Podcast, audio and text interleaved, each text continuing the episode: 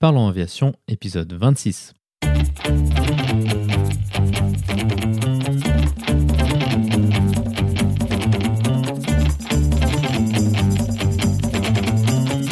Parlons Aviation, le podcast où on parle de tout ce qui vole.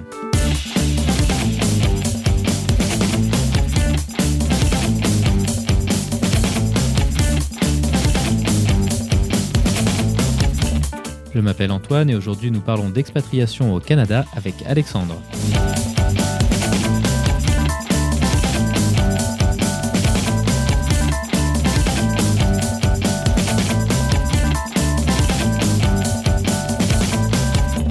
Et c'est tout pour cette semaine car cette discussion prendra tout le temps que nous avons à notre disposition.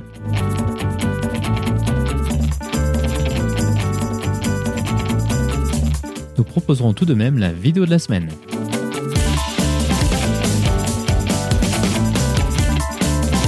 Bienvenue à bord, j'espère que vous êtes confortablement installés. Parlons Aviation épisode 26, c'est prêt au départ.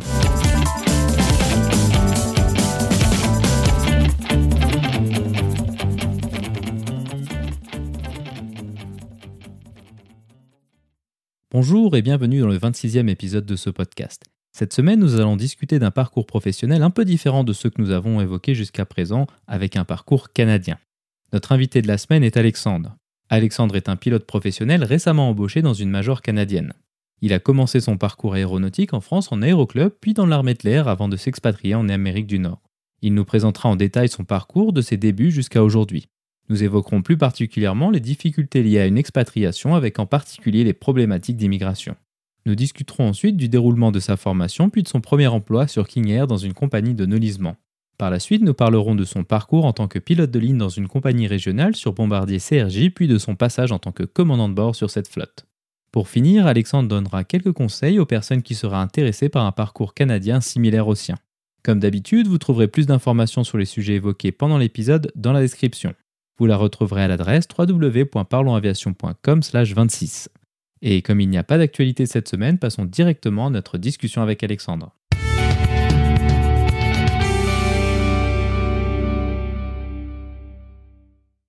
Bonjour Alexandre et bienvenue sur Parlons Aviation. Peux-tu nous décrire ton parcours aéronautique? Bah, Salut Antoine, euh, euh, donc euh, alors euh, ça fait exactement 20 ans aujourd'hui que je pilote, enfin aujourd'hui ce mois-ci là que je pilote. j'ai commencé en 98 à piloter un avion pour la première fois. Donc j'ai commencé à l'aéroclub de, Strasbourg-Ensheim, à piloter un petit DR, un petit DR400. Et ensuite de ça, donc mon parcours aviation, ça a été mes débuts, puis donc j'ai fait mon pilote privé en France euh, en 2001. Après ça, euh, j'ai été candidat européenne pour l'armée de l'air, euh, concours que j'ai réussi. Et je suis resté deux ans dans l'armée. J'ai quitté. En fait, j'ai démissionné au bout de deux ans. J'ai perdu mon aptitude pour la chasse à cause de ma taille et de mon poids. Et du coup, un ensemble de choses, plus des, il y a un côté de vie personnelle aussi qui a influé dans ma décision. Et du coup, j'ai démissionné de l'armée. Et suite à ça, en, en quittant l'armée, bah, j'ai décidé, j'ai un peu regardé qu'est-ce qu'il y avait autour de moi. Donc à l'époque, je parle de ça, on était dans les années 2004, ouais, 2004-2005. C'était pas fameux, fameux dans le monde de l'aviation, mais euh, de l'autre côté de l'Atlantique, euh, États-Unis, Canada, ça se portait pas trop mal le marché. Et euh, j'ai décidé de me lancer de, de ce côté-là pour, euh, bah, tenter la grande aventure, puis euh, en même temps l'envie de découvrir un autre pays. Euh, après l'armée, ben, envie peut-être un peu de, de, tout plaquer et puis de ouais, vraiment découvrir autre chose, nouvelle culture, nouvel environnement. Et je suis parti tenter l'aventure donc en 2007. Euh, j'ai traversé pour me rendre au Québec dans une école euh, au, dans le nord, euh, à 200 km au nord de Québec et euh, dans une petite ville qu'on appelle Chicoutimi, le Saguenay. Et euh, là-bas, j'ai fait mes conversions de licence française plus les qualifications, bah, le, le commercial, euh, multi-engine et euh, le, la qualification instructeur plus la, le vol aux instruments. Et à l'issue de ça, bah, j'ai commencé à travailler dans la compagnie euh, dans laquelle j'étais. Et euh, j'ai progressé. Je suis resté sept ans dans cette compagnie où j'ai été à tour de rôle. Bah, j'étais instructeur de vol. Ensuite de ça, j'ai embarqué au nolisement. Donc c'est des vols charter sur des avions type Seneca, Piper Navarro, Beach King Air, 100 dans cette compagnie-là. Donc, j'ai occupé un peu tous les postes, à droite, à gauche.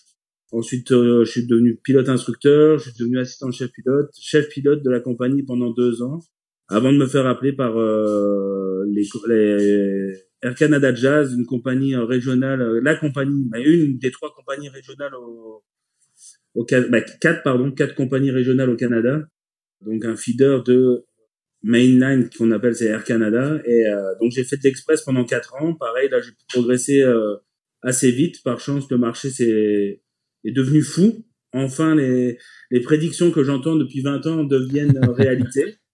Et euh, donc effectivement le, marché s'affole dans le dans le monde de l'aviation. Hein. je dirais sur les trois quatre dernières années c'est du jamais vu ce qui se passe avec le turnover qu'on a. Et donc je me suis retrouvé à faire bah, embarqué donc chez, chez l'Express, chez Jazz.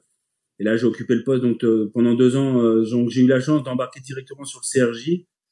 Et euh, j'ai fait deux ans à droite sur le CRJ. Ensuite de ça, ils m'ont transféré à gauche. Et euh, là, ça fait deux ans que je suis à gauche. Et ça fait six mois que je suis passé training captain aussi dessus. Et puis, et puis comme on en parle là, bah, j'ai eu mon appel hier pour rentrer chez Air Canada Mainline. Donc euh, je vais rentrer là bah, dans, les, dans, les, dans le prochain mois pour, euh, pour terminer ma carrière, on va dire, puisque je pense que c'est, c'est il me reste 25 ans de carrière à faire, mais euh, ça y est, je viens d'attendre, je viens d'atteindre la, major canadienne, et donc à partir de là, bah, bah, ça va être juste des changements de machine à l'intérieur de, de, ma future compagnie, mais sinon, je suis pas content du parcours. Voilà à quoi ça ressemble ma vie euh, aéronautique. Ok, super. Bah, tout d'abord, félicitations pour avoir réussi à, ranger, à rentrer dans une major. C'est quand même quelque chose d'assez exceptionnel. Et, effectivement, c'est un, un, parcours qui, qui, je pense, qui fait rêver beaucoup de gens euh, en Europe ou, même au, Canada. Maintenant, si on revient un petit peu en arrière, à partir de quel moment est-ce que tu t'es dit que le Canada, ça pourrait être une bonne solution pour toi et qu'est-ce qui a motivé cette décision? Alors, en fait, le Canada, j'y ai déjà pensé. Euh pour un petit côté familial. En fait, en, en 96, j'ai visité, euh, je suis allé visiter le Canada avec mon père et euh, j'avais trouvé euh, le pays vachement intéressant, les gens très accueillants, bah, les grands espaces. On va enlever les clichés traditionnels qu'on peut avoir du Canada avec les gens avec la chemise à carreaux et puis les maisons en bois rond, parce que c'est pas le cas. On a des chalets, on a des beaux lacs, on a des grands espaces, mais on n'est pas tous avec la barbe, la chemise à carreaux et donc c'est ça. Et en fait, j'ai visité ça avec mon père. Lui, on a visité ça pendant une semaine. J'ai trouvé ça vraiment sympa et euh, passionné d'aviation depuis mon plus jeune âge. Euh, je me suis dit, euh, j'étais encore au lycée, je me suis dit tiens, ça serait pas mal de, pourquoi pas partir au Canada. Mais à l'époque, bien évidemment, bah ça prenait de l'argent pour faire ça et j'avais pas forcément les moyens. Donc j'ai fait comme je pense beaucoup de, de jeunes dans les aéroclubs. Hein. Je me suis en fait pendant mes années de, de de lycée, les étés, je travaillais, euh, j'ai travaillé chaque été dans une menuiserie pour me faire un peu d'argent. Et après, pendant l'année scolaire, scolaire, en fait, bah, j'ai coulé l'argent amassé pour me payer mon brevet de pilote privé au fur et à mesure. Donc, je volais un petit peu avec aussi l'aide de mes parents. Et puis, du moment où j'ai atteint mon brevet de pilote privé, bah là, j'ai commencé à emmener amis d'amis. Euh, enfin, je faisais des vols euh, avec des amis pour monter les heures, comme pas mal tout le monde, pour participer aux frais. Et, euh, et l'idée du Canada, elle était toujours là, mais je voyais ça comme euh, inaccessible dans le sens où financièrement, ça représentait quand même euh, un, budget. Et euh, je me suis dit, avant de tenter l'expérience canadienne, euh, je voulais. D'abord, j'ai essayé les KDR France à l'époque, 2000, dans les années 2000, mais malheureusement, à l'époque, ils prenaient pas le bac que j'ai fait, alors qu'ils le prennent aujourd'hui d'ailleurs. Mais euh, donc c'est ça, il le prenait pas, donc j'ai malheureusement j'ai laissé, laissé tomber le KDR France. Et l'autre solution en France, n'ayant pas le niveau pour rentrer à l'ENAC, eh ben j'avais euh, c'était les EOPN pour avoir un cursus gratuit euh, de pilote. Hein. C'est ça qu'on recherche tous, euh, dépenser le moins possible bien évidemment. Et donc les EOPN ayant marché, ben j'ai mis le Canada de côté. Mais après mes deux ans d'armée, ben c'est ça. Je, en sortant de l'armée, je me suis dit bon, euh, j'ai quitté l'armée à l'époque, euh, mon ex-copine m'a quitté aussi, donc j'ai dit bon bah c'est l'occasion parfaite.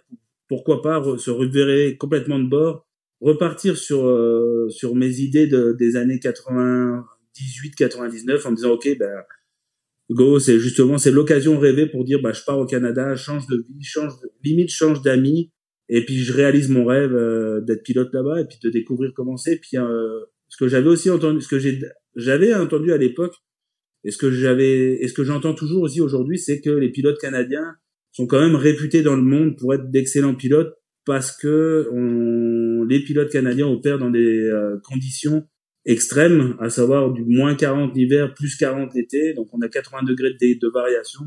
On opère euh, dans la neige, dans la glace, dans un peu tout. Ça fait que bah, tout ça, c'est le côté aventure, aventurier qui m'a tiré. Hein, c'était euh, et, puis c'est ça, puis je l'ai réalisé, puis je suis bien content. À partir du moment où tu as pris la décision d'aller au Canada, comment est-ce que tu as choisi une école? Comment est-ce que tu as réussi à te faire une idée de comment ça fonctionnait là-bas et de, pouvoir faire ton choix? Pour partir au Canada, ouais, c'est ça. Donc j'ai pris la décision en 2000, 2006. Je me dis, ok, bon, maintenant on part.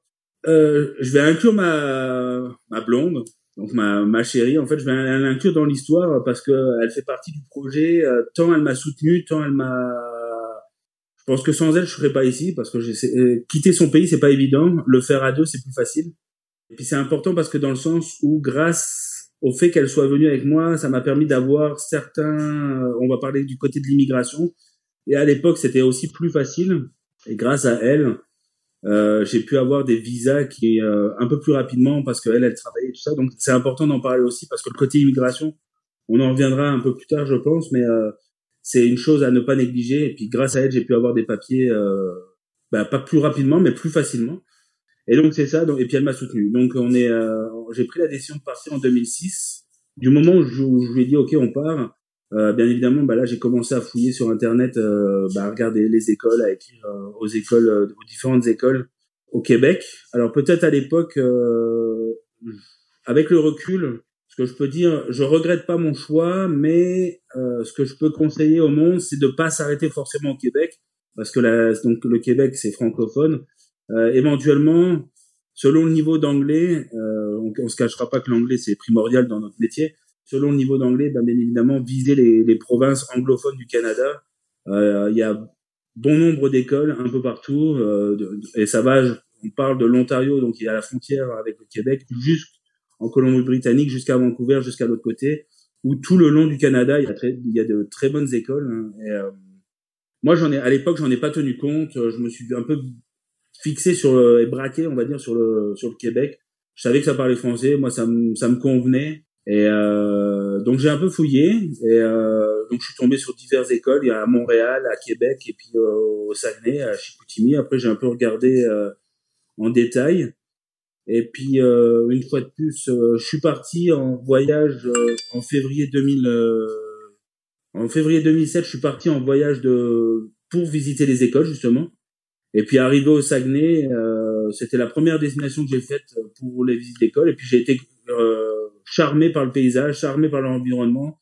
Ça correspondait un peu à mes attentes du Canada, de, de, de, l'idée qu'on peut se faire des grands espaces. Et euh, étant dans l'aviation, euh, là je parle de c'était en 2007, donc ça faisait déjà euh, 6-7 ans, euh, 98, donc ça faisait 9 ans que j'étais dans l'aviation déjà, donc j'avais quand même une idée de comment ça marchait. Et euh, ce qui m'a fait choisir mon école, c'est en fait, moi j'allais, bon j'ai parlé avec le monde sur place, mais c'est surtout le côté maintenance que, auquel j'attache, j'accorde beaucoup d'importance. Et en visitant l'école, je suis allé voir le hangar de maintenance. Le hangar de maintenance était impeccable, je pouvais me coucher par terre. Et pour moi, c'est signe de, de professionnalisme. Et à partir de là, euh, j'avoue que bah, au final, je suis même pas allé voir les autres écoles parce que j'ai été conquis par l'environnement, et puis la maintenance. La maintenance, comme je le dis, c'est primordial. Et ça j'ai dit ok, c'est ça, c'est ici que je veux je veux faire mon cours.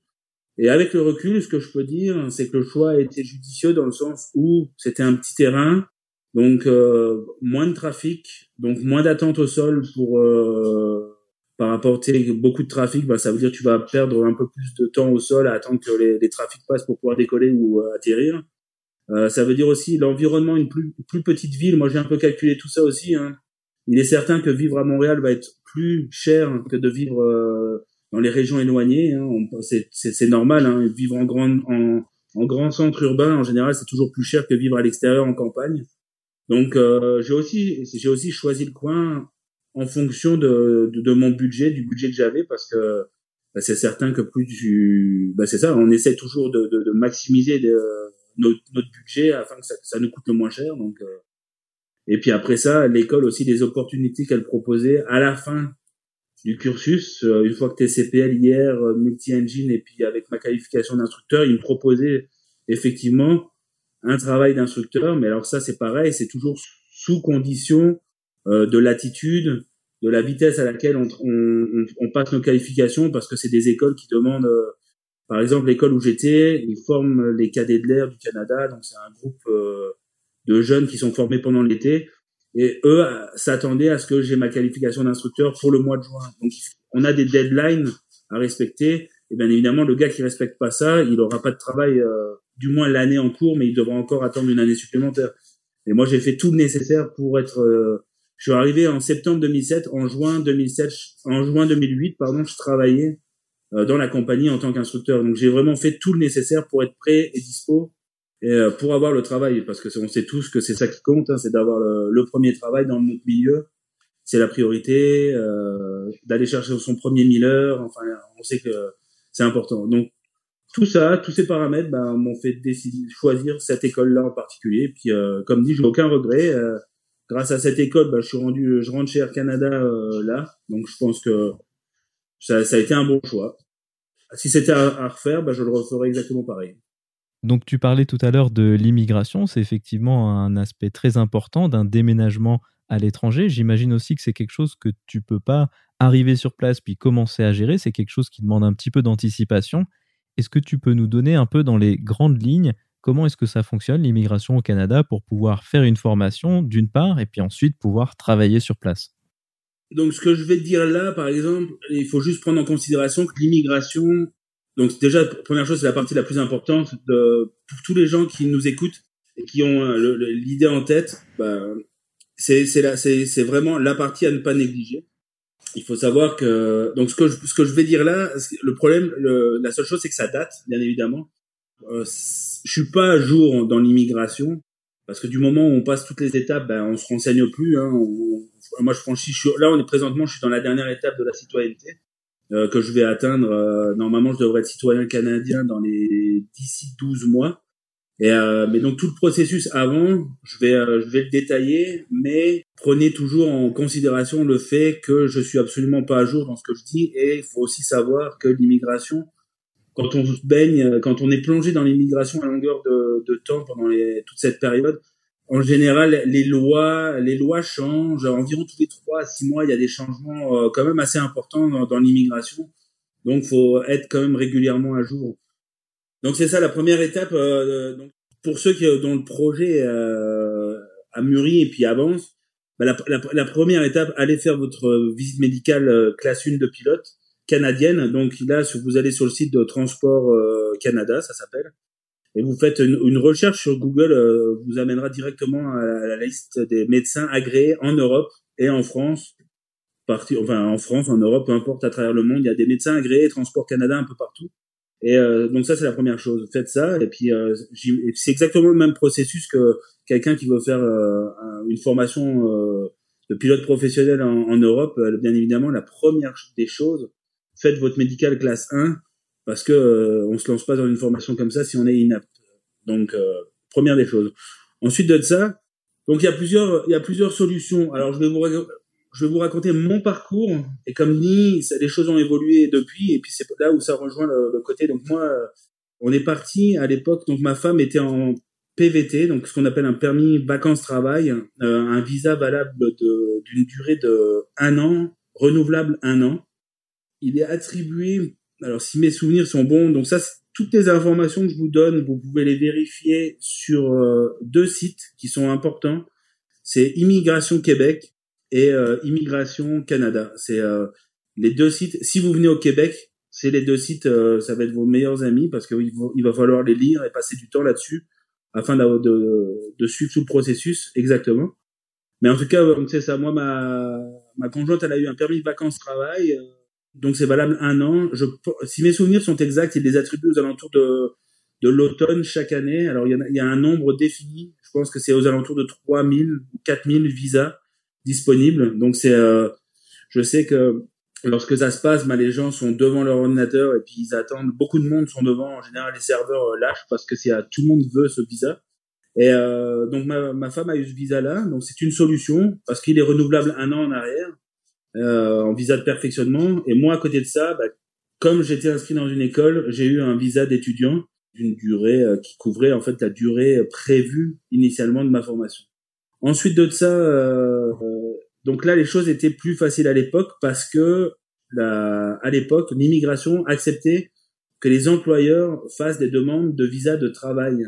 Et ce qui n'est plus le cas aujourd'hui. Enfin, c'est encore le cas, mais pour certains métiers spécifiques, tels, euh, en fait, des métiers en demande. Mais je pense pas que, ben, je sais pas si pilote peut, parce que présentement, on a besoin de pilotes. Donc, est-ce que le, le gouvernement, l'immigration, ils se sont euh, adaptés à cette demande? J'en ai aucune idée, malheureusement. Ça, ce sera à vérifier de votre côté.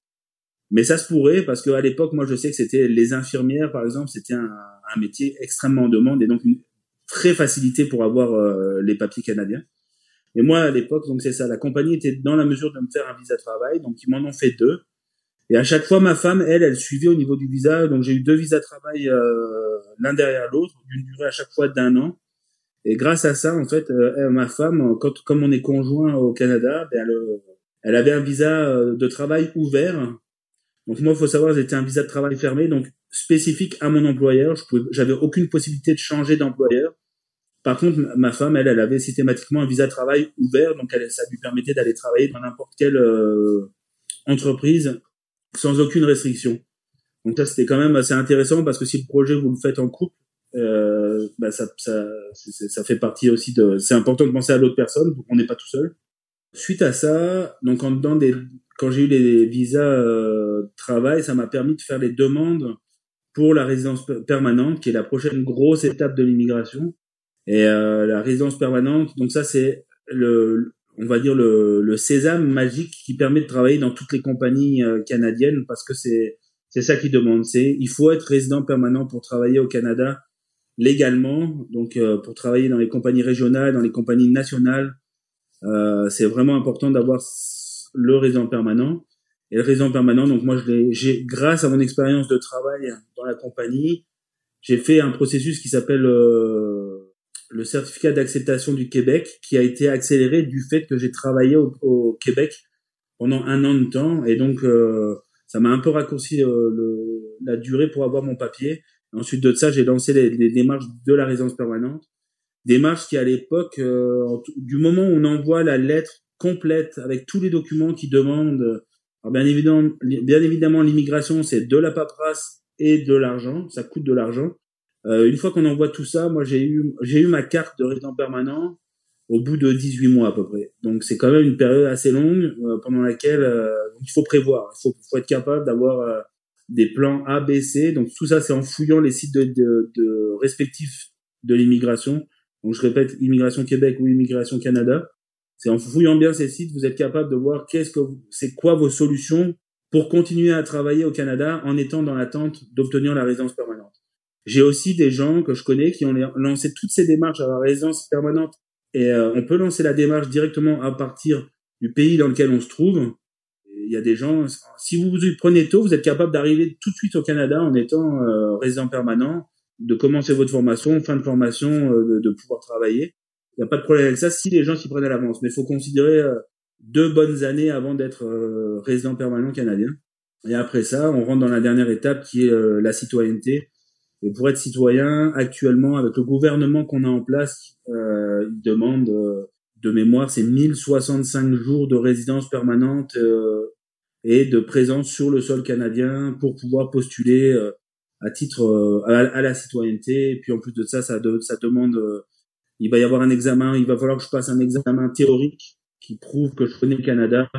Et, euh, et pour les gens euh, qui sont ni francophones ni anglophones, il y a des tests, euh, ils demandent des tests de langue parce qu'il faut, vu que le Canada est bilingue, ils veulent absolument s'assurer que les gens soient capables de comprendre qu'est-ce qui se passe. Donc, faut au moins être francophone ou anglophone ou, être capable de comprendre l'une des deux langues euh, assez facilement. Et tout ceci a un coût euh, je vous dirais que pour deux, donc moi et ma femme, on a dépensé euh, en tout pour tout un 5000 dollars canadiens, qui représente euh, environ 3500, 4000 euros. Wow. wow, ça fait beaucoup, effectivement. Ouais, ça fait de l'argent. Non, je, pense que c'est bien que de parler de tout ça parce que c'est que c'est un processus qui est compliqué. En plus, c'est administratif, personne n'aime vraiment ça. Mais néanmoins, quand même, ça conditionne, euh, ça conditionne tout le reste parce que sans ça, bah, il n'y a pas de travail et donc il n'y a pas vraiment de réussite du projet professionnel global au final. Exactement, c'est tout à fait ça. C'est que sans ça, Euh, malheureusement, euh, moi quand j'étais chef pilote euh, dans mon ancienne compagnie, je disais au monde, je faites votre cours et puis n'oubliez pas, le cours c'est ce qui est le plus facile à faire. On est tous motivés par ce qu'on fait, on, on vient pas, on traverse pas l'Atlantique faire une formation pour pour aller dans l'échec. Techniquement, on vient là parce qu'on a envie, donc on vient là pour réussir. Donc en général, les cours, ça se passe extrêmement bien et puis c'est comparativement à ce qu'on peut voir en Europe, c'est les c'est relativement facile. Et euh, parce que au Canada, c'est axé sur l'expérience, contrairement à l'Europe où ça va être axé sur euh, l'intellectuel, le côté intellectuel des personnes. Et donc c'est relativement simple. Et, euh, et bien souvent, ben, on arrive au bout de formation. Et puis si on s'est pas occupé de l'immigration en parallèle, et ben qu'est-ce qui se passe? C'est qu'on peut pas travailler. Et ça c'est euh, et c'est un gros gros problème. Hein. Donc ça, j'ai vu du monde malheureusement fin de formation, ben, ils ont dû rentrer au pays, faire leur démarche et euh, revenir au bout de quelques temps. Mais des fois ça comme dit, ça peut aller jusqu'à deux ans pour avoir la, la résidence permanente. Donc pendant deux ans, les, soit ils, ils, rentraient euh, dans leur pays et puis ils arrivaient à, voler un petit peu, euh, ou bien carrément faire d'autres métiers en rapport avec l'aviation pour certains. Mais euh, pendant deux ans, ils touchent pas un avion parce que parce que ils, ils ont pas pensé à ce côté-là ou ils ont pas pas forcément pensé, mais ils ont pas forcé. Donc c'est c'est vraiment le côté le pour moi c'est le côté le plus important dans le temps de la formation, c'est l'immigration. Comme je vous dis, le reste, le reste, c'est, très facile. Mais l'immigration, c'est un gros morceau, c'est une grosse brique. Et puis on n'a pas envie, on n'a jamais envie, là, comme tu l'as dit, c'est administratif, donc c'est de la paperasse. Il faut récupérer beaucoup de documents à gauche, à droite. Puis il faut que les documents, bien évidemment, ils regardent les dates de validité. Donc, euh, je pense au casier du, judiciaire, faut qu'il ait moins de trois mois. À l'époque, pareil, hein, quand j'ai quitté euh, la France, euh, j'étais parti avec un bon paquet de documents en prévision de toutes ces démarches. C'est, pareil, hein, je, je, parle du Canada, je suis parti, mais je suis pas parti sur un coup de tête. C'est un projet que j'ai monté pendant un an. J'ai quand même pendant un an, j'ai monté mes affaires. Je, savais où je m'en allais, euh, et donc c'est pour ça que je suis parti. J'avais, préparé des papiers. Euh, je suis pas parti en terrain inconnu. J'ai quand même euh, planifie mes affaires. Et plus on, plus on planifie, moins on a de surprises. C'est vraiment un côté à ne pas négliger. Je sais que c'est pas drôle, je sais que c'est pas, mais c'est, euh, on est, c'est une, c'est la case obligatoire. Il n'y a pas de, il y a pas d'autre solution de toute façon. Ok, très bien. Maintenant qu'on a parlé de tous ces aspects de formation et d'administratif, venons-en à ton premier emploi en tant, dans une compagnie aérienne. À quoi ça ressemble le boulot de pilote sur King Air? Donc, tu as été euh, copilote puis après commandant de bord. Quel était le type de vol que tu effectuais? Donc, c'est de l'aviation, euh, l'aviation utile déjà au Canada. Hein, on opère dans des grands espaces, donc des espaces euh, où il n'y a pas forcément de route. C'est une très belle expérience. Comme je le disais tout à l'heure, c'est opération du King Air dans des températures l'hiver de moins 40. L'été, on montait à plus 40. On a on posé sur des, euh, des surfaces non aménagées, on a posé sur des lacs gelés, on a posé sur euh, des pistes dans le nord du Canada. Euh, les pistes, elles sont pas en asphalte comme on peut connaître, c'est des pistes en soit en sable, soit en gravier. Donc opération spécifique de l'avion pour éviter de maganer le plus possible des hélices ou ce genre de choses pour éviter que l'avion ramasse des, des, roches dans les entrées d'air, des trucs comme ça. Donc des, des, des opérations assez intéressantes avec des évacuations sanitaires, avec du transport de d'ouvriers qui allaient dans les mines dans le nord, euh, du transport de de prisonniers, euh, du transport de policiers qui allaient faire des enquêtes dans des villages inuits parce qu'il s'était passé quelque chose. J'ai emmené, j'ai pu emmener euh, par exemple des des architectes dans des villages inuits pour aller faire des projets de de patinoires ou de piscines municipales ou ce genre de choses. Donc des, euh, un contact avec la clientèle fantastique, euh, des paysages magnifiques, euh, des survols de troupeaux de caribous dans le nord, des aurores boréales, un peu de tout. Et c'est un métier, mais un métier très prenant, très difficile aussi, parce que dans les conditions qu'on opérait, ben, quand on est avec un Air dans le Grand Nord, pendant la nuit, il a fait moins 40, ou bien il y a eu un blizzard, ou il a neigé, ou ben, le matin, on se lève et puis il faut aller préparer l'avion parce que les clients veulent partir à une certaine heure. Donc ça veut dire euh, tu te lèves, tu vas à l'avion, il est couvert de glace, ben on frotte avec, euh, ben on utilise huile de coude. C'est de la petite aviation, c'est pas, il euh, n'y a pas de centre de dégivrage, ce, genre de choses. Donc c'est C'est ça, c'est à l'huile de coude, on frotte l'avion avec des balais, on verse euh, du glycol euh, qu'on a dans des petites pompes à main, enfin, on, on, branchait euh, les, les, moteurs, par exemple, en hiver, on branchait, ils ont des, des blocs heaters pour chauffer le, le bain d'huile pour que la, la turbine soit à une température correcte pour le démarrage, pour pas trop drainer la batterie. Donc c'est c'est une opération, mais c'est une opération on apprend beaucoup. On, ça a permis de se rapprocher énormément. Mes collègues, les collègues avec qui j'étais, c'est des amis proches aujourd'hui parce qu'on vit des choses tellement intenses que bah, c'est ça, on, on, vit des situations euh, déjà des situations uniques, des choses intenses et euh, donc très très intéressant. Après aussi dangereux parce que c'est euh, c'est en général c'est une période de carrière d'aviation où on a vite des responsabilités parce que mine de rien on avançait, on est on embarqué dans les King Air, on avait un petit Miller donc c'est pas une grosse grosse expérience mais ça nous permettait de donc de temps en temps on se faisait un peu peur aussi hein, euh, puis c'était des, des, des, machines équipées euh, ça marchait avec des pendules encore hein, donc c'est c'est pas des EFIS c'est pas des on avait des beaux GPS quand même mais je veux dire ça marchait à la pendule donc euh, de temps en temps les pendules on sait ce que ça donne par rapport aux, avions de nouvelle génération mais comme dit encore une fois c'est une expérience magique à, refaire je le referai volontiers on a fait des belles missions. Euh, j'ai fait des belles missions. On faisait du transport d'organes aussi. Euh, j'y pense, du don d'organes. Ça, des, des missions fantastiques où, il fallait se battre pour être à, l'heure, pour les médecins, pour les organes et ainsi de suite.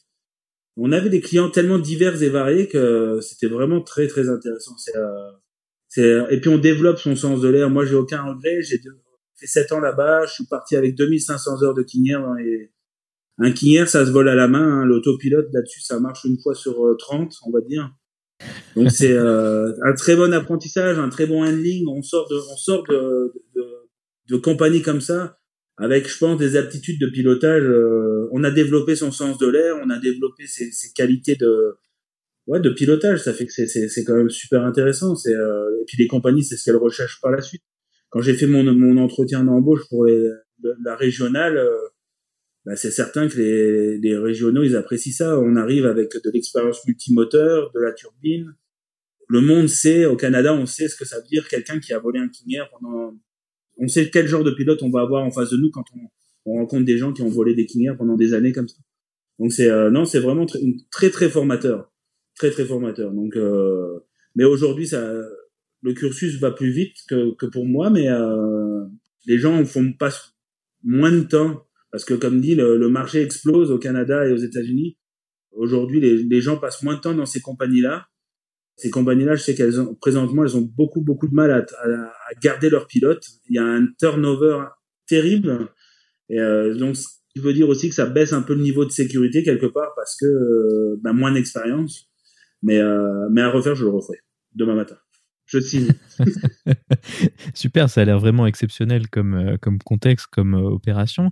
Et puis, peut-être pour donner un peu de contexte, je pense que la particularité du Canada par rapport à l'Europe, peut-être, c'est qu'il y a une très large partie du pays qui n'est pas accessible par la route. Et donc, le travail que toi, tu faisais et, la compagnie, et ce type de compagnie en général, c'était aussi d'accéder à des endroits qui sont simplement totalement inaccessibles du reste du monde. C'est juste, hein Ouais, tout à fait. Ouais, on avait. Euh, moi, dans cette compagnie-là, euh, je prends la carte du Québec. Euh, j'ai eu la chance de faire bah, tout. Par exemple, il y a 14 communautés inuites répartis sur tout le tour nord du Québec. Et puis j'ai, on allait là-bas dans ces communautés-là, euh, par exemple l'été avec des, équipes de, d'entretien des centrales hydroélectriques, bah, pas, pas hydroélectriques, enfin des centrales électriques plutôt.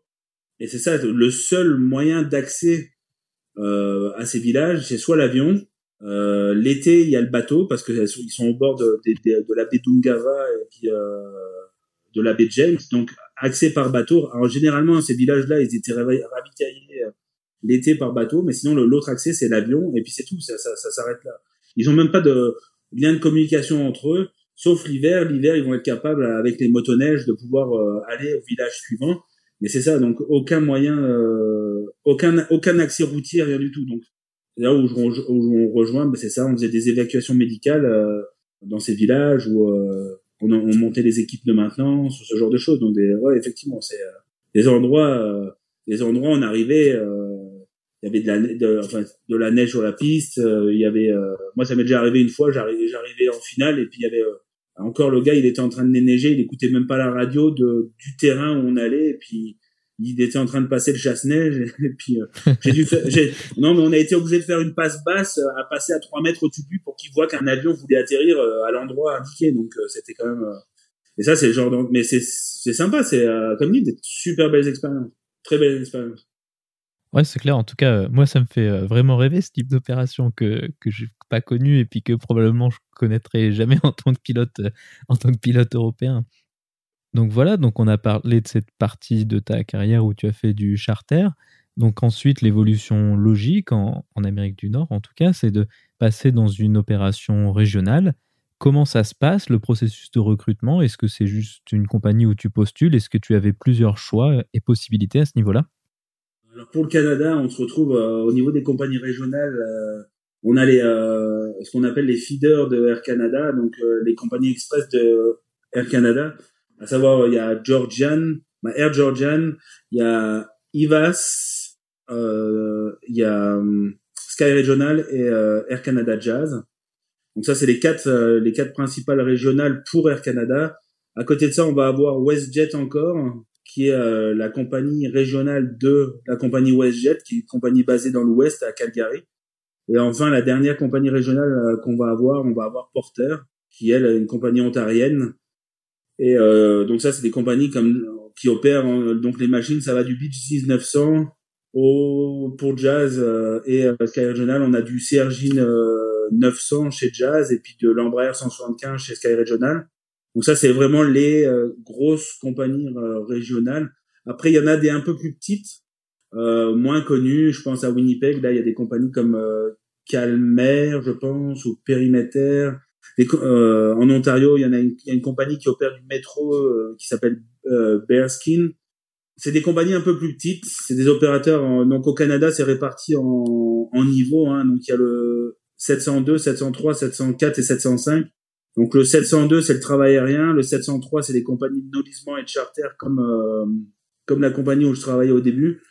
Ensuite de ça, on rentre dans le 704 qui sont les compagnies euh, exploitants régionaux mais par exemple, Jazz, là où je suis, c'est des compagnies 705. Donc 705, on parle de, de Porter, Sky Regional, Jazz, Air Canada, WestJet, euh, Air Transat. Ça, c'est les compagnies de niveau 700. C'est du 705. C'est vraiment les, les airlines canadiennes.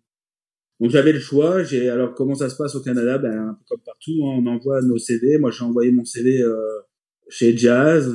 Ils m'ont ils m'ont appelé tout bonnement en me posant des questions si j'étais intéressé. Le processus se déroule euh, à l'époque, parce que encore une fois, je sais que le, processus de recrutement a changé depuis. Moi, le processus c'était euh, donc dans un premier temps euh, un appel téléphonique suivi par euh, une entrevue en personne avec le chef pilote et une personne des ressources humaines. À l'issue de l'entrevue, si ça se passe bien, bah, ils, m'ont ils envoient les ils m'ont envoyé au sim et faire une évaluation simulateur. c'était simulateur de Dash 8 ça duré 45 minutes. Euh, en fait, on arrivait là, un scénario à respecter avec des calls standards. Voir en fait ce qu'ils cherchaient à voir, c'est la capacité d'apprentissage des gens. Donc, euh, on a 45 minutes pour travailler une, une, feuille A4 sur laquelle il y a tout le scénario. Ensuite de ça, on rentre dans le sim, on fait pendant 45 minutes. Et le sim, ça correspond euh, un peu de maniabilité avec un virage à 45 degrés d'inclinaison. Et ensuite de ça, une interception de radial briefing d'un circuit d'attente, une approche, une approche interrompue et puis un atterrissage, je pense. Et à l'issue de ça, ben, si on, on, correspondait à tous les critères, ben, euh, l'offre d'emploi qui suivait en arrière de ça. Alors bien souvent au Canada, ce qu'ils font, ils font des poules qu'on appelle, donc ils font des processus de recrutement, ils mettent les gens en attente dans un pool, et au moment où les besoins euh, sont là, ben, ils vont appeler, ils vont prendre les gens dans le pool, et puis ils vont appeler, ils vont dire ok, ben est-ce que tu es toujours intéressé? Et puis tu, tu, commences à telle date et puis c'est parti. Donc c'est euh, c'est pas mal comme ça que puis je pense que toutes les compagnies du, du régional là sur le, processus de recrutement est quasi similaire là c'est à peu près là c'est toujours la même chose. Quel type de vol est-ce que tu fais sur une machine comme le CRJ Jusqu'où est-ce que ça peut aller en termes de portée? Est-ce que vous faisiez que du Canada? Ou est-ce que tu faisais aussi euh, des destinations américaines, voire les Caraïbes? Mais je pense que c'est peut-être un petit peu limite en termes de portée. Ouais, alors donc c'est ça. Donc sur le CRJ, donc euh, quand moi j'ai commencé à jazz, je j'étais Calgary, j'étais basé à Calgary, ensuite de ça basé Toronto et enfin Montréal. Et alors, euh, l'opération qu'on fait avec le CRJ, donc on a du CRJ 200 et puis du CRJ 900. Le type de vol, ben, c'est principalement Canada et États-Unis. Alors les Caraïbes, on a eu, euh, on a eu des charters de temps à autre. Euh, il y a quelques mois, on a fait un charter aux Bahamas, par exemple. Mais sinon, la, la, plupart du temps, donc les vols, par exemple, moi basé à Montréal, ben, les vols que j'opère, c'est très souvent c'est du Montréal-Washington, du Montréal-Boston. On fait Montréal-Philadelphie, toutes les toutes les liaisons autour. Après ça, on s'en va. Euh, je vais dans l'est du Canada, donc on fait on fait du Montréal euh, Saint John's euh, Terre-Neuve. Et sinon, dans l'autre sens, dans vers l'ouest, donc là, on fait du Montréal Winnipeg et puis des liaisons jusqu'à Vancouver, donc Montréal Winnipeg Vancouver. Traverser au complet le, Canada et puis vers le sud, vers les États-Unis, ben, essentiellement, je faisais. on allait jusqu'à Houston. J'ai fait du Houston, Bâton Rouge. En Louisiane, j'ai fait. on faisait Atlanta, New York beaucoup d'endroits. Euh, là, on, fait Phoenix, j'ai fait San Francisco, on fait Denver, on fait pas mal de villes aux États-Unis, on fait une bonne bonne liaison. On couvre pas mal euh, les États-Unis aussi, ça fait que c'est pas mal euh, c'est pas mal intéressant. Alors après ça dépend les destinations aux États-Unis dans la compagnie ben, vont dépendre de là où on est basé, c'est sûr que à Montréal, c'est essentiellement la côte est américaine donc bien sûr si on est basé quelqu'un qui est basé à Vancouver par exemple, ben, lui il va faire va faire plutôt San Francisco, San Diego, euh, euh, Phoenix, Denver, ce genre de place. Quoique maintenant on commence à Montréal, là le, mois bah, ce mois-ci on a commencé les vols Montréal-Denver et ça correspond à on est quasiment au max range du, du 900 avec euh, des vols de on, arrive à 4h30 4h45 de vol en direct. Ok, effectivement, ça donne beaucoup de potentiel de destination en Amérique du Nord. Donc, comme tu disais, tu étais d'abord copilote et maintenant tu es commandant de bord, même instructeur sur CRJ. Comment ça se passe le passage commandant de bord sur CRJ À quoi ressemble dans les grandes lignes le processus? Dans les compagnies nord-américaines, là, euh, là où je suis, ça marche à l'ancienneté. Donc, euh, au moment où on rentre dans la compagnie, on a notre numéro d'ancienneté qui, euh, qui est attribué et notre numéro d'employé. Et le turnover est impressionnant puisque ça va très très vite. Alors, il faut savoir, il y a quelques années en arrière, les gars, euh, un copilote mettait environ 7, 8 ans, voire plus, pour espérer un poste à gauche dans la compagnie, mais même pas forcément sur la machine sur laquelle il était. Alors comment ça se passe concrètement? En fait, dans la compagnie, on a ce qu'on appelle un standing bid. Donc on, a une, on a un, site internet sur lequel on va mettre notre desiderata de carrière dans la compagnie. Donc on, va mettre, par exemple, moi j'avais mis euh, en première position mon choix numéro un dans la compagnie. Bah, je voulais être commandant CRJ avec euh, en deuxième position, copilote Sergi. En troisième position, commandant euh, sur le Q400. Et quatrième position, premier officier Q400. Donc ça, c'était dans l'éventualité euh, si les choses vont bien ou vont mal. Bah, c'était ma perspective de carrière chez Jazz. Et en fait, j'ai donc ça, c'est ce que j'ai mis euh, dès le départ quand je suis rentré à la compagnie. Puis après, je l'ai laissé de côté. Je n'ai plus jamais regardé. Et un beau jour, avec justement tous les départs, donc dans ma, dans ma compagnie, là, il y a à peu près, il y a deux, il y a non, il y a quatre ans, ils ont, euh, on a fait ce qu'on appelle la PML. Donc il y a eu un, un accord entre, entre, Jazz et Air Canada pour euh, transférer 500 pilotes d'un coup à Air Canada. Enfin d'un coup, ils avaient besoin de 500 pilotes. Le, le transfert s'est pas fait d'un coup, bien évidemment, il, il, a été progressif. Les pilotes ont commencé à partir et le roulement s'est fait. Et puis là, la compagnie a besoin de remplir les, les positions qui manquaient. Et moi, j'ai eu un, un, beau matin, j'ai eu un appel, ok, ben Alex, euh, tu vas te retrouver euh, à gauche sur le CRJ. Et euh, je suis tombé des nues, je m'attendais absolument pas à ça. je dois avouer, j'étais bien content dans mon siège de droite sur le CRJ. Là, j'étais, j'étais satisfait. Et bon, bah, ça m'est tombé comme ça parce que j'avais pas changé justement mon bid et comme et du coup, bon, bah, j'ai accepté le, le, challenge. Donc en, en, en l'espace de deux ans, ça m'a permis d'aller à gauche sur mon avion et pour la petite histoire, les gars qui sont juste en dessous de moi dans la liste d'ancienneté, ils sont passés à gauche euh, environ sept ans après avoir commencé dans la compagnie. Donc il y avait, donc ça prouve vraiment qu'il y a un gros changement. L'autre chose aussi qui montre qu'il y a du changement, c'est que là, ça fait maintenant quatre ans que je suis chez Jazz. Chez Jazz, le, on est 1500 pilotes environ. Et au niveau de la liste d'ancienneté, ben, mon, mon numéro d'ancienneté, je dois être à 750 en l'espace de quatre ans, je suis rendu à plus ou pile à la moitié de la compagnie. Donc, ce qui est quand même assez euh, assez impressionnant. Et là, le Air Canada vient de, vient de m'appeler et puis le le Ground School sur lequel je suis le mois le mois prochain, c'est 30 pilotes. je suis l'avant-dernier Grand School de l'année, il y en aura un autre en arrière de moi avec 30 pilotes, et l'année prochaine, on parle 480 embauches. Donc, euh, donc tous ces mouvements-là, bah, c'est sûr que ça fait, euh, ça fait énormément de mouvements dans toutes les compagnies. Comme je disais tout à l'heure, les compagnies du bas, tous leurs pilotes sont inspirés par le haut, et ça va très très vite. Ça va. Euh, moi, j'ai mis 7 ans pour arriver sur un CRJ. Euh, aujourd'hui, pour les pour les gens qui choisissent les judicieusement leurs écoles parce qu'il y a des écoles qui sont affiliées directement avec Jazz maintenant par exemple on parle de entre un et deux ans pour arriver sur un CRJ euh, après l'arrivée au Canada donc c'est pour ça que je rejoins le point de l'immigration c'est extrêmement important de surtout pas négliger ce côté-là parce que quand vous arrivez en fin de formation moi je me suis retrouvé avec des copilotes à former j'ai des gens à droite ils avaient 250 heures de vol ça va très très vite, 250 heures de vol, tu pourras le confirmer. Quand on est dans une école à temps plein, on parle de un an, un an et demi, et puis on, on, a, atteint ces 250 heures. Donc, et parfois, ça va plus vite. Ça rejoint tout ça. Et les choses vont vite. Hein. Présentement, on a des commandants, euh, les, les, les, plus jeunes commandants qu'on a dans la compagnie, ils ont six mois d'ancienneté. Ils sont à, à, gauche sur le dash 8 et euh, en expérience totale, puisque ça, ça demande 1500 heures total time. C'est la réalité des choses. Euh, c'est en ce moment chez nous, c'est ça.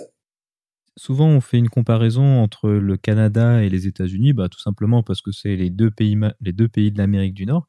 Et l'avantage de ce que tu décris là, c'est qu'aux États-Unis, il y a une législation qui a maintenant 4-5 ans, je pense, qui oblige les copilotes sur un avion de ligne, grosso modo, à avoir 1500 heures. Sauf que là, dans le cas du Canada, dans tout ce que tu nous dis, en fait, ah, c'est pas nécessaire et à 250 heures, on peut être directement à droite sur un CRJ ou, un Dash 8 en fait. C'est ça. Et euh, effectivement, parce qu'au Canada, on a ce qu'on appelle l'IATRA. C'est un, un, examen théorique qu'on peut passer à 250 heures de vol qui permet de piloter des, des avions de 12 500 livres et plus, avec aucune restriction, et qui permet aussi de piloter des avions multipilotes. Donc, euh, on parle, ben, c'est ça, de tous les avions de ligne. Alors, euh, alors les compagnies comme jazz qui ont besoin énormément un besoin de pilotes, eh ben c'est sûr que euh, maintenant on embauche du monde avec juste le 250 heures Eliatra en poche. Euh, après, il faut savoir que les gens qui, il y a des programmes intégrés. Alors là, je, je, je maîtrise moins ce sujet-là, mais apparemment il y a des programmes ATPL intégrés qui permettent aux gens à 250 heures de passer leur examen ATPL et ils sont frozen pendant, je pense, 5 ans le temps qu'ils atteignent les 1500 heures nécessaires pour avoir la validation de l'ATPL. Au Canada, l'ATPL, c'est euh, techniquement, on peut écrire les examens, donc passer les examens théoriques à partir de 750 heures de vol et la validation de l'ATPL en tant que tel, et il devient valide lorsqu'on a atteint 1500, 1500 heures de vol. Donc, il est basé sur l'expérience des pilotes.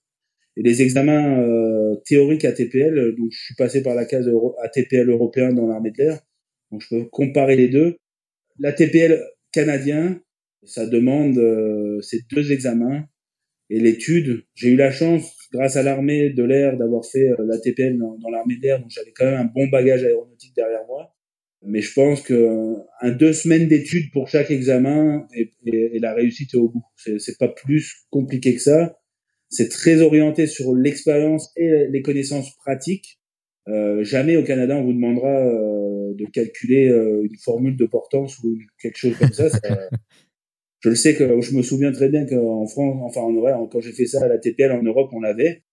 Ouais, clair. Non, ici, ici c'est pas le cas. On va, on va plutôt parler de, de, de, de décrypter des, par exemple en météo, on va, on va avoir des questions spécifiques sur décrypter des métas et un peu plus complexes. On va lire des cartes, des cartes météo on va avoir des questions là-dessus, mais on va pas avoir, euh, on va pas nous demander de, une molécule d'eau où est-ce qu'elle se transforme en nuage? Ça, ça nous intéresse pas.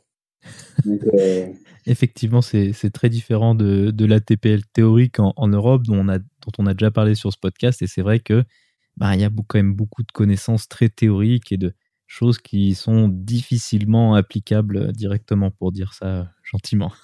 ouais, non, c'est ça. En, en, France, en France, l'ATPL, c'est extrêmement intéressant. Ça, ça rapporte, euh, je pense que le niveau euh, euh enrichissement, euh, aéronautique est très bon. La TPL permet d'avoir un bagage aéronautique quand même assez intense et, intéressant en même temps. C'est quand même, c'est quand même sympa de savoir comment ça marche en plus en détail.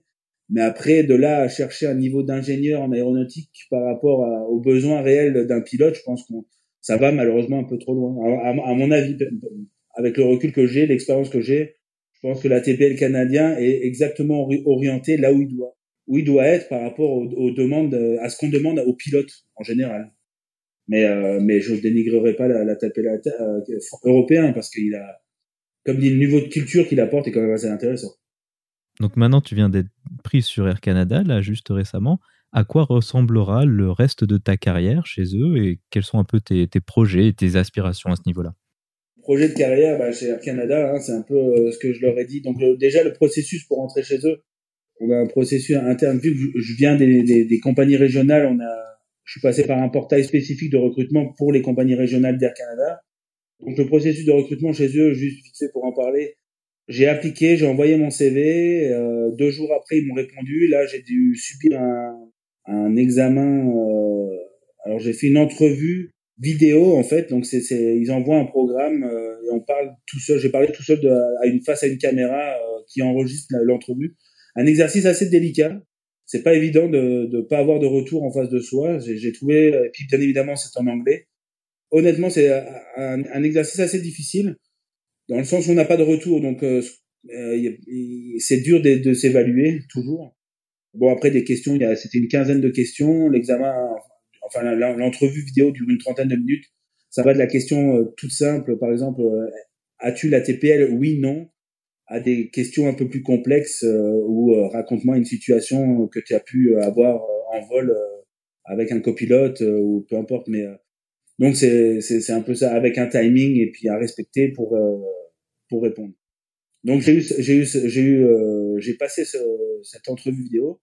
Suite à ça, euh, donc ça a été un succès. Là ils m'ont appelé, ils m'ont envoyé euh, donc j'ai eu deux examens psychotechniques à faire euh, en ligne et suivi de l'examen médical. Et là chez Air Canada en rentrant là-bas ils font ils font des choses un peu plus poussées. Par exemple on fait une prise de sang en chose que pour la classe 1 normale canadienne on fait jamais de prise de sang. La classe 1 canadienne, pour vous donner une idée, c'est 30 minutes chez le médecin et puis c'est réglé. Là. C'est, c'est on, passe pas, c'est pas un CEMPN comme on a l'habitude de faire en Europe. Non, ça, c'est clair. Ça, ça a rien à voir. C'est euh, comme dit, c'est beaucoup plus. Alors c'est beaucoup plus permissif. Euh, c'est pareil. J'ai un, un, collègue qui était euh, inapte en France, il s'est retrouvé apte au Canada. Donc ça peut être aussi, pensez-y, un bon biais pour les gens médicalement inaptes en Europe. Ça ne veut pas dire que vous êtes médicalement inapte ailleurs dans le monde. Donc c'est une possibilité aussi de réaliser votre rêve à l'extérieur. Donc ils m'ont fait le médical, le médical s'est donc bien passé et à l'issue du médical, j'ai encore eu une entrevue en personne avec un commandant de bord triple 7 et une personne des ressources humaines. Euh, entrevue qui a duré une heure et demie où là ils m'ont posé des questions euh, en français et en anglais, des questions de situation, euh, des questions de réaction, voir comment je réagis à telle ou telle affaire. Et enfin, euh, à l'issue de cette entrevue, un questionnaire de 300, de 300 questions pour voir euh, le côté psychologique des personnes. Voir, euh, même si les, je pense que les pilotes, on est tous un petit peu fous quelque part. Euh, non, mais pour voir de, si on n'est pas complètement de l'autre côté de la plaque. Donc, ce qui est normal, ils veulent voir un peu à qui ils ont affaire. Et le processus, une fois terminé, j'ai attendu, j'ai terminé tout le 31 août et puis j'ai eu une réponse un mois et demi plus tard. Là, donc, quand même assez rapide. Et la suite de la carrière, comment je le vois? Ben, je rentre dans une major, donc ça veut dire possibilité de. Il me reste 25 ans à faire environ, donc je me vois faire euh, quelques années à droite euh, sur de l'Airbus 320, 737. Euh, ensuite de ça, pourquoi pas aller faire de l'Airbus 330 ou triple 7 à droite toujours, et puis bien évidemment terminer les, les 12, 12 dernières années à gauche du 320 ou peu importe, ou de Airbus à 220, ou on va en rentrer là récemment, en prochainement. L'avantage que je voyais, j'étais très heureux dans, chez Jazz, mais l'avantage que je voyais à Air Canada, c'était c'est la possibilité, c'est ça, d'évoluer sur, au niveau des machines. On a toujours, je pense que les pilotes, on a toujours, et puis le, peut-être l'être humain en général, je sais pas, mais je pense que surtout au niveau de la population des pilotes, on a ce besoin d'évoluer et puis de, de, à un moment donné, on n'est plus forcément satisfait de l'avion sur lequel on vole, et je pense qu'on a ce besoin de, on a, y a certains d'entre nous, on est, on est besoin, tiens, ils ont envie d'aller essayer autre chose. Donc c'est ça, c'est, c'est, le côté, moi c'est le côté positif que je vois, que je vois chez Air Canada. Et pourquoi pas me retrouver au training département, ou je sais pas, je sais. J'ai encore 25 ans à faire. On va voir le seul le temps le dira. Mais en tout cas, euh, une belle fin de carrière là-bas, ça c'est sûr. Donc, euh, pour conclure, tu as déjà donné beaucoup de conseils pour les gens qui seraient intéressés pour faire un parcours similaire au tien. Si on devait euh, en retenir vraiment deux, trois points clés, choses à prendre en compte pour quelqu'un qui serait intéressé dans se lancer, pour se lancer dans un parcours similaire au tien, quels seraient-ils? Donc, moi, les, les conseils que, que, je, que, je, donne toujours, c'est en premier, c'est la préparation. Euh, alors j'avoue que c'est un peu de, de, temps en temps, quand il y a des gens qui arrivent en me demandant ah, comment ça marche, et puis qui les gens ils se sont renseignés sur rien, mais absolument rien. Des fois c'est un peu pénible, on n'a pas forcément envie de les aider parce que je pense que c'est ça. Un pilote, comme tu le sais, on nous demande jamais de tout savoir, mais on, on nous demande de savoir où chercher les infractions. Ah bah, c'est pas mal la même chose pour un projet comme ça. C'est, je pense que quand on, on, se lance dans un projet comme euh, comme ça, ben, c'est d'être capable d'aller chercher l'information. Donc, c'est chercher l'information. Donc, ça rejoint, c'est la préparation, préparation du projet. Donc, on va se renseigner sur le pays, on va se renseigner sur l'immigration, on va se renseigner sur les formations, on va se renseigner sur le côté médical, sur la façon de vivre, sur euh... donc ça c'est ça fait partie de la préparation et c'est fondamental pour savoir où est dans quoi on s'enligne. Donc préparation, immigration parce que l'immigration je j'insiste dessus mais c'est le point noir pour tout le monde et euh, il faut pas négliger cette partie-là parce que sinon ça veut dire pas tout simplement pas de travail. Alors ça se peut, j'ai vu des gens qui sont venus au Canada faire leur, leur, leur licence et ainsi de suite, qui ont fait ça pour ensuite repartir en Europe parce qu'en fait c'était plus intéressant à l'époque de venir faire des heures ici puis ensuite de repartir. Donc là bien évidemment l'immigration on la met de côté.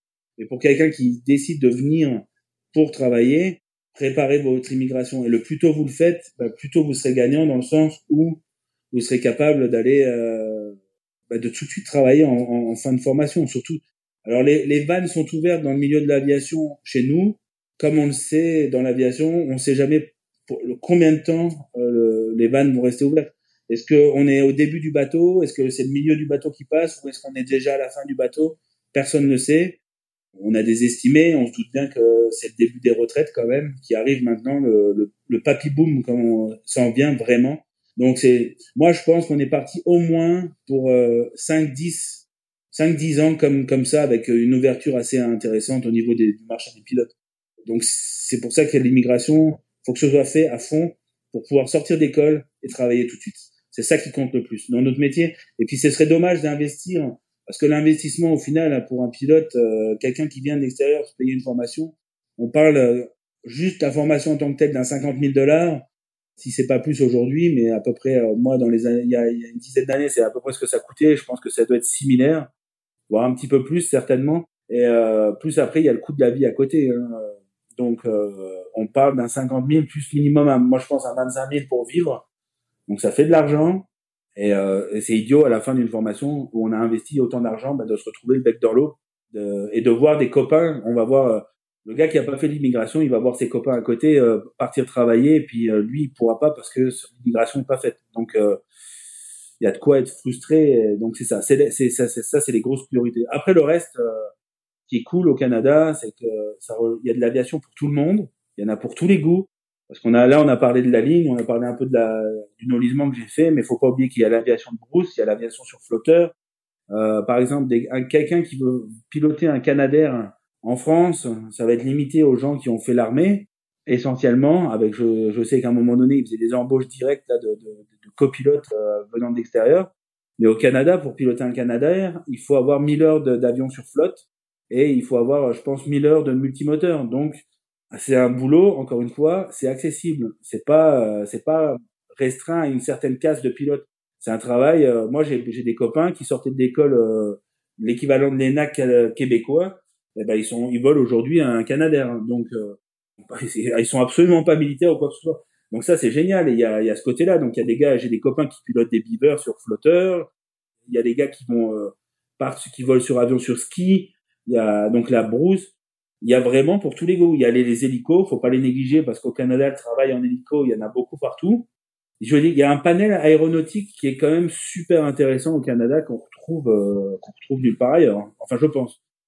En France, en tout cas, j'ai jamais vu entendu parler d'autant de, de métiers dans l'aérien. Hein. par exemple, côté hydravion, en France, on va entendre parler de Biscarros et puis ça s'arrête là. Hein. Donc, ça c'est clair. ouais, alors que, alors que, alors qu'au Canada, je veux dire, quasiment chaque lac, sur chaque lac et sur chaque rivière, il y a un avion sur flotte qui est parqué et puis qui attend juste son envol. Donc c'est quand même, c'est ça qui est génial, c'est qu'il y a, il y a beaucoup d'opportunités pour, pour plein de monde. Il y en a pour tous les goûts, tous les âges. Et il y a beaucoup, on va, ce qui est chouette, c'est qu'on rencontre des, des, des, pilotes de tous horizons. Il y a beaucoup de parcours atypiques, ça fait que c'est, c'est super intéressant. C'est un beau milieu, c'est, moi, c'est un peu ma conclusion. Là, c'est avoir du fun. Parfait. Bah, c'est, ça fait un excellent mot de la fin. Donc, ainsi se conclut donc cette interview. Alexandre, merci beaucoup d'avoir accepté de venir nous parler de ton parcours. Et puis, bah, une fois de plus, euh, félicitations pour ton embauche chez Air Canada. Bah, merci, euh, merci à tous. Puis, euh, si ça peut aider du monde, avec plaisir.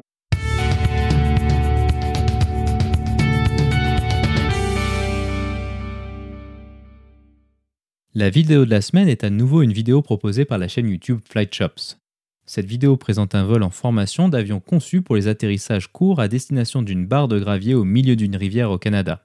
La vidéo a été filmée en Colombie-Britannique aux alentours de Vancouver et les paysages sont vraiment magnifiques malgré une météo moyenne. On peut y voir les différentes techniques qu'ils utilisent pour se poser sur ces endroits improbables ainsi que les distances d'atterrissage impressionnantes qu'ils arrivent à réaliser. Ce type d'aviation n'existe à ma connaissance pas vraiment en Europe, mais au Canada et aux États-Unis, les possibilités sont pratiquement illimitées. En tout cas, ce qui est très clair, c'est que ça fait vraiment rêver. Vous trouverez le lien vers la vidéo dans la description ou bien en allant sur le lien www.parlonsaviation.com slash vidéo 26 sans accent sur le E de vidéo.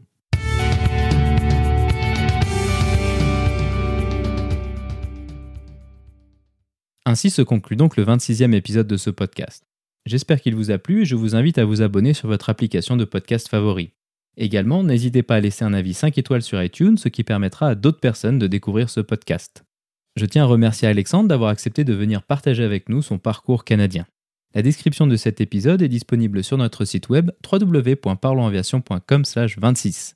Si vous avez des questions, des remarques ou des suggestions, n'hésitez pas à nous contacter sur contact@parlonsaviation.com. Si vous voulez recevoir des notifications lors de la sortie des nouveaux épisodes, vous pouvez vous inscrire à la newsletter dans la barre latérale droite de notre site www.parlonsaviation.com. Vous pouvez également nous suivre sur Twitter, sur @parlonsaviation et sur Facebook. En vous souhaitant des vols nombreux, je vous remercie d'avoir écouté ce 26e épisode de Parlons Aviation.